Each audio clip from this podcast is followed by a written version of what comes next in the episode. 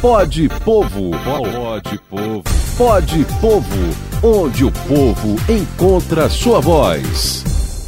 E tá na hora de mais um Pode Povo, podcast do Petro NF, onde você encontra a sua voz aqui na Folha FM e em todos os tocadores de podcast. Com a gente, Teseu Bezerra, comandante deste podcast. E Teseu, hoje vamos falar sobre infraestrutura na cidade, infraestrutura de campos. Muita gente tem reclamado, você sabe que várias ruas, foram mais de 100 ruas asfaltadas aí no ano passado. Hoje ainda tem mais ruas sendo asfaltadas aqui no centro. Ah, algumas pessoas até questionam, ah, mas nem precisava, já tem asfalto aí, o asfalto tá bom. Para que colocar asfalto novo aí se já está com asfalto bom?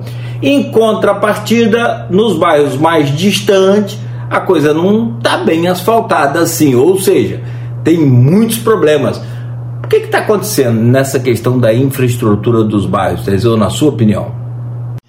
Bom dia, Cláudio. Bom dia a todos os ouvintes do Folha FM. Cláudio, é, a gente já falou sobre essa questão do asfalto aqui das ruas asfaltadas, né? É, então, a gente já mostrou indignação em relação a isso.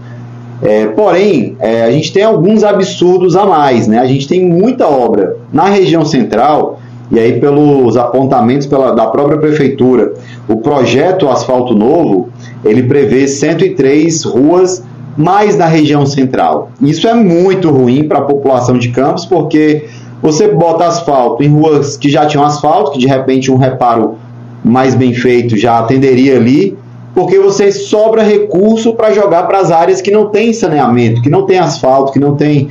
Então a gente já vem falando sobre isso há algum tempo é, porém, é, é, isso é uma coisa que não pode ser mudada. Agora só nos resta criticar, porque a, a verba, quando vem do governo do estado ou do governo federal, ou até de emendas parlamentares, né, que também vem do governo federal, ela já vem carimbada para aquelas ruas, para aquelas obras. Então isso não dá para mudar, mas dá para a gente mostrar nossa indignação em relação a essa questão, porque é injustificável a gente ter esse reasfaltamento de ruas asfaltadas, enquanto isso, a gente tem aqui é, em Campos Goitacazes uma série de ruas que sequer tem é, o nosso é, famosa ruazinha de pedra, né? Não tem o mínimo, é, é rua de areia ainda. Então isso é muito ruim e a gente tem que refletir muito sobre isso e sobre essas decisões que foram tomadas pela gestão é, municipal e estadual. É, pois é, Teseu. A reclamação é grande, né? A gente aqui recebe muita reclamação. Falamos aqui sobre estradas vicinais, pontes, iluminação, segurança, tudo isso para os bairros que ficam mais afastados, de fato, realmente é muito complicado com, com relação também a essa questão de interior. E aí segue também para pontos turísticos, para o agronegócio, essa coisa toda. Na sua opinião, o que, que que, que estrutura, que infraestrutura você indicaria, você apresentaria para esses bairros, por exemplo? Pois é, Cláudio. A gente até vê algumas obras pontuais em uma região ou outra dos bairros periféricos, mas eu vou repetir: a grande indignação nossa é exatamente a concentração muito maior desse reasfaltamento dessas obras nas regiões centrais. E mesmo com essas obras nas regiões centrais, a gente tem um problema porque aqui na, por exemplo, a ciclovia, eu que pego é, e sempre estou andando de bicicleta aqui na cidade, você pega a, a, ciclovia aqui da 28, que é um dos principais, eu diria, pontos de, de, de fluxo dos ciclistas na nossa cidade, é, eu vim aqui eu, é, desde o mês de dezembro que eu circulo ali e vejo buracos né, na, na ciclovia, porém, todavia, entretanto, a gente não é, vê esses reparos acontecendo ainda. A gente está com uma série de buracos na ciclovia, e isso, inclusive, com vergalhões é, é, estacados, com a possibilidade de acontecer um acidente grave com as pessoas que por acaso não vejam ali aquele vergalhão, aquele pedaço de ferro é, colocado no, no, no chão. É, inclusive, tinha uma, em alguns tem uma fitinha é, amarela e preta circulando, porém não é a realidade total. Então é muito ruim a gente ver que essas coisas não têm andado com, com esses reparos completos, inclusive na região central. Mas voltando aos bairros que mais precisam, né, os bairros mais pobres da cidade, eles precisariam ali é, de, um, de uma coisa muito além, que não fica à mostra.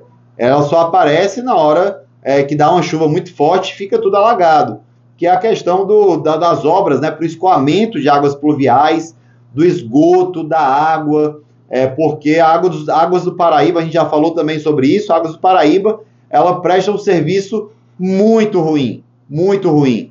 E a gente vê lugares que, inclusive, já tem o saneamento ali garantido, mas que muitas vezes faltam água, as pessoas não conseguem. Duas horas da manhã chega a água e quatro horas da manhã acaba a água. Isso é inadmissível, porque na hora que chega a conta, chegam contas caríssimas, a conta chega bem bonitinha todo mês, mas infelizmente não chegam. Isso também tem que ter uma, uma, um, poder da, um poder da gestão municipal e estadual para estar tá fiscalizando a Câmara de Vereadores, a cidade, estarem fiscalizando, estarem cobrando, estarem protocolando ofício, cobrando multas da água do Paraíba, reparo é, para as pessoas das regiões que não têm água ou que a água teria, mas está faltando, né, como diz o popular, e a gente não vê esse, esse trabalho acontecer de ampliar essa rede de água e esgoto na nossa cidade. É um trabalho que ele é invisível, é porque fica tudo embaixo da terra, mas a população que não tem, essa sim sente muito essa falta. Além das calçadas, né? Seja nos bairros centrais ou seja na, nos bairros mais distantes do centro da cidade, faltam calçadas na nossa cidade. Aqui mesmo, mais uma vez, na 28 de março, a gente pega em frente à prefeitura, ali é terrível, tem um trecho que não tem calçada. As casas avançaram até o final da calçada e você tem que andar na rua ali no cantinho, na rua oposta ali à prefeitura, porque não tem calçada é, na nossa cidade. Então tem, tem muito trabalho a ser feito. E, infelizmente, muitas vezes os nossos recursos que são escassos, eles não estão sendo bem, bem aplicados. Boa, Teseu, muito boa.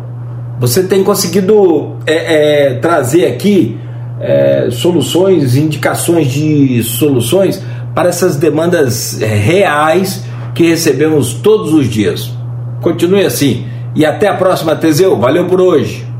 Obrigado, Cláudio. Um abraço aí a todos é, os ouvintes do nosso, do nosso Pode Povo. E a gente segue aí firme na luta em defesa do povo campista e da sociedade brasileira. Um grande abraço. Pode Povo, pode Povo, pode Povo, onde o povo encontra sua voz.